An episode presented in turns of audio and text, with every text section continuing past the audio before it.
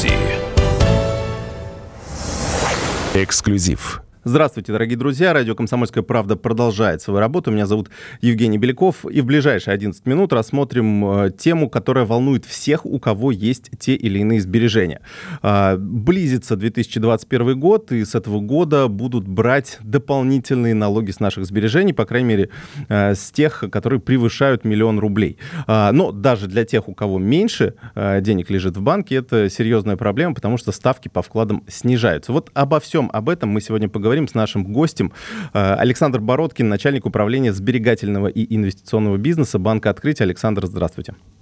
Добрый день, Евгений. 1 января у нас вводится новый налог э, на доход по вкладам. Э, расскажите, вот как он будет рассчитываться? У нас действует новый порядок налогообложения доходов, который граждане получают в виде процентов по вкладам в российских банках. Что нужно помнить? Что учитывается суммарный доход по всем вкладам и счетам во всех российских банках. Просто-напросто раздробить сумму в несколько банков, чтобы сократить налог, у нас с вами не получится. А это реально? То есть а... налоговая сможет это отследить? Правильно? Да, да, да, да, разумеется. Mm-hmm. Вот. Если упрощенно, вот давайте представим, что на 1 января 2021 года у нас с вами сохранится текущее значение ключевой ставки. Это 4,25. Угу. Это означает, что для процентов, которые вы получили в течение всего 2021 года, у вас будет действовать налоговый вычет 42 500 рублей. Давайте пример. В банке открытия есть какой-нибудь вклад зимний со ставкой 4,75 угу. да, на, на 12 месяцев выплата процентов в конце. У нас с вами с 2 миллионов на таком вкладе доход будет 95 тысяч рублей.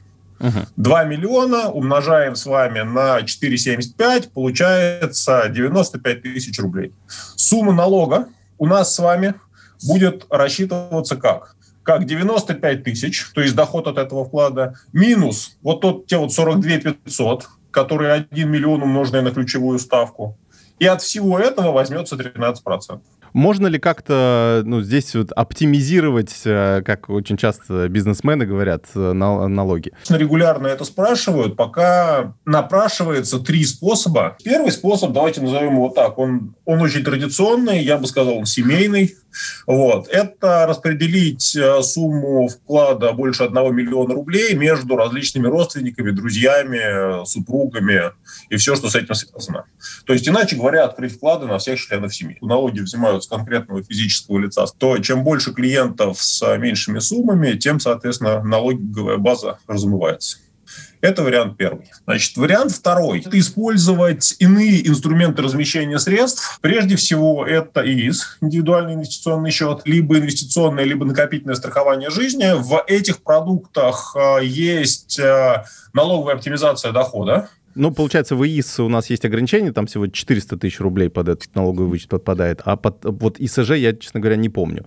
Сколько ИСЖ там? 120 тысяч. 120 тысяч, ага, ну вот, да. Хотя еще полмиллиона можем запарковать, как говорят там. И есть еще временно доступные. Это до конца года вы можете открыть вклад с получением процентов вперед. А, и таким образом можно открыть вклад на максимально длительный срок.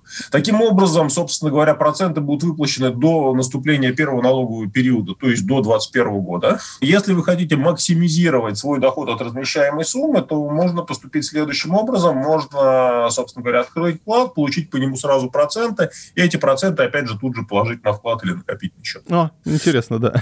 Вот, кстати, по поводу накопительных счетов, э, сейчас, э, ну, мне так кажется, они стали гораздо более удобными, чем вклады, потому что э, ликвидность э, средств ну, очень хорошая, то есть можно в любой момент эти деньги вытащить оттуда, а при этом проценты не сильно отличаются. Проценты все-таки отличаются. А, Все-таки по накопительным счетам стандарт на проценты немного пониже. Это мы очень четко замечаем, что действительно и новые клиенты, и даже, собственно говоря, вкладчики, которые имеют большие суммы вкладов, новые деньги очень часто размещают именно в накопительные счета.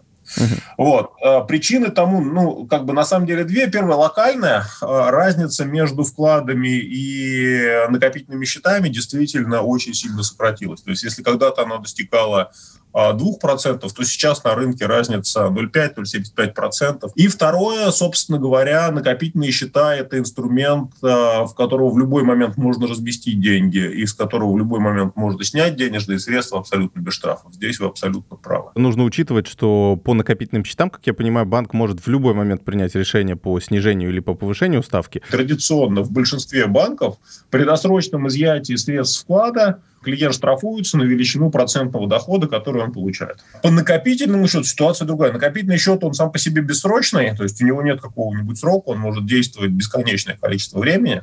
Вот. А, но для того, чтобы как бы на стороне банка отыгрывать изменения рынка, если рынок пойдет вниз, банк снизит ставку. Если рынок пойдет вверх, то банк для того, чтобы удержать клиентов, э, там, поднимет ставку. Поэтому да, по накопительному счету, заранее уведомив клиента, банк процентные ставки меняет.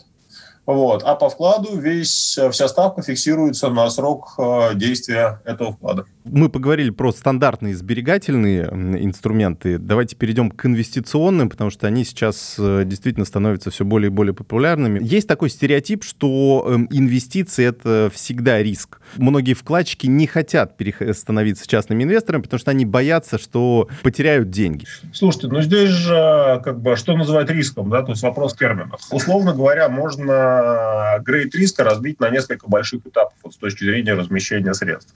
Первое отсутствие рисков, для кого-то отсутствие рисков, это гарантированно получить и сумму вложений, и весь доход по ним. То есть это вот первая градация. Вторая вещь, градация рисков. Я точно хочу получить гарантированную сумму, но готов рисковать, к примеру, доходом. И третье – это как бы я готов не потерять какую-то часть своего портфеля. Вот все это различные виды рисков, и как бы каждый человек, он, его риск-аппетит немножечко свой. Если смотреть системно, то большинство задач по минимизации рисков от размещения они решаются не какими-то конкретными продуктами. То есть нельзя сказать, что есть волшебная пилюля. Чаще всего все вопросы по минимизации рисков решаются на самом деле портфелями. То есть когда клиент размещает все деньги не в какой-то там конкретный продукт, а когда он размещает его в группу различных продуктов, это и банковские продукты, и инвестиционные продукты, и страховые продукты, и риски, которые у клиента могут образоваться по одному виду продуктов, закрывают другой вид продуктов. А что касается инвестиционных продуктов, э, банки же сейчас активно выходят на этот рынок. Слушайте, ну огромное количество. Прежде всего, наверное, это, конечно, классический брокер, где вы самостоятельно можете приобретать или, собственно говоря, там, продавать те или иные активы, которые которые есть. Это, это первый вид, э, который называется «я пришел торговать сам». Угу. Второй вид э, – это, знаете, это как, как спортзал. В спортзал можно прийти самому, можно прийти с тренером. Вот второй вид – это работа с тренером. Это различные виды управления э, вашими средствами – чаще всего даже в том направлении, которое вы скажете, через э, консультантов. В основном это либо доверительное управление, либо ПИФы, инвестиционные фонды, направленные на ту или иную позицию. Третий вид – это различные продукты со защитой капитала. Они у нас на рынке очень активно представлены страховыми в виде ИСЖ и различными продуктами защиты капитала на базе доверительного управления. Что касается ухода в онлайн, опять же, мы все привыкли сейчас к тому, что не надо никуда ходить, э, все вклады э, у большинства банков можно открыть онлайн. Насколько все вот перечисленные продукты можно э, открывать в удаленном режиме? На текущий момент мы открываем что в удаленном режиме? Брокерское обслуживание. Вот. Мы открываем доверительное управление различного вида, мы открываем ПИФы.